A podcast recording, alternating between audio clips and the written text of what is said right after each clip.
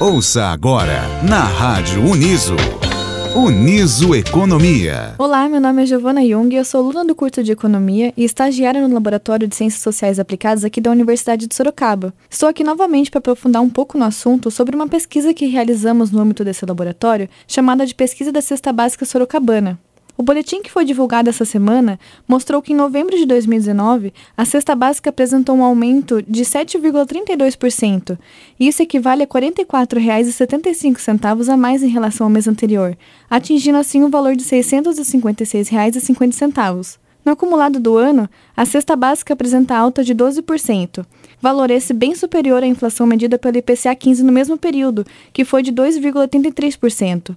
Em outras palavras, isso significa que a cesta está R$ 89,50 mais cara do que no início do ano. E quando comparado com o mesmo mês do ano passado, teve um aumento de 14%, o que equivale a quase 81 reais pagos a mais pelo consumidor. A forte alta no valor da cesta básica em novembro, de 7,32%, foi muito superior à inflação medida pelo IPCA 15 para o mesmo período, que apresentou elevação de 0,14%. Isso que os produtos de consumo básico que compõem a cesta básica subiram em média mais que os preços em geral na economia. Os produtos que mais contribuíram para esse aumento foram a carne de primeira, a carne de segunda, o feijão, o frango e os ovos, sendo que aqueles itens que tiveram os maiores aumentos de preço foram o feijão, com 28,72%, a carne de primeira, com 20,74%, o frango, com 12,46%, a carne de segunda, com 12,45% e o alho, com 7,75%. Em contrapartida, os produtos que apresentaram as maiores quedas foram a cebola, com 15,38%, a salsicha, com 5,43%, a batata, com 5,25%, a linguiça fresca, com 4,18% e o café, com 3,81%. Entre os itens que apontaram maior aumento está o feijão, com 28,72%, passando de R$ 4,91 o quilo em outubro para R$ 6,32 o quilo em novembro.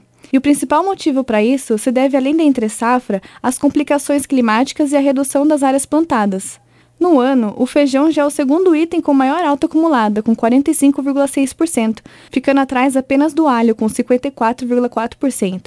Em segundo lugar, foi a carne de primeira que apresentou maior alta, com 20,74%, passando de R$ 23,63 o quilo em outubro para R$ 28,53 o quilo em novembro. E o principal motivo para isso se deve ao aumento da demanda externa, no caso das exportações, sobretudo para a China.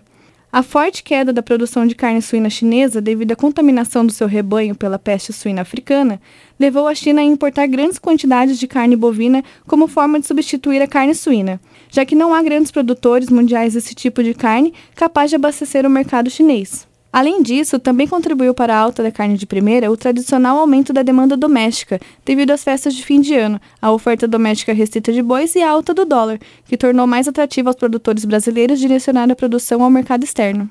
Por outro lado, o produto que apresentou a maior redução de preço foi a cebola, com 15,38%, passando de R$ 3,25 o quilo em outubro para R$ 2,75 o quilo em novembro.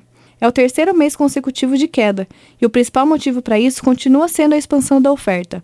Para saber mais sobre a cesta básica sorocabana, visite o nosso site www.uniso.br barra laboratórios barra labcsa ou o nosso Facebook, arroba unisolcsa, ou até mesmo mande um e-mail, laboratório.csa.uniso.br.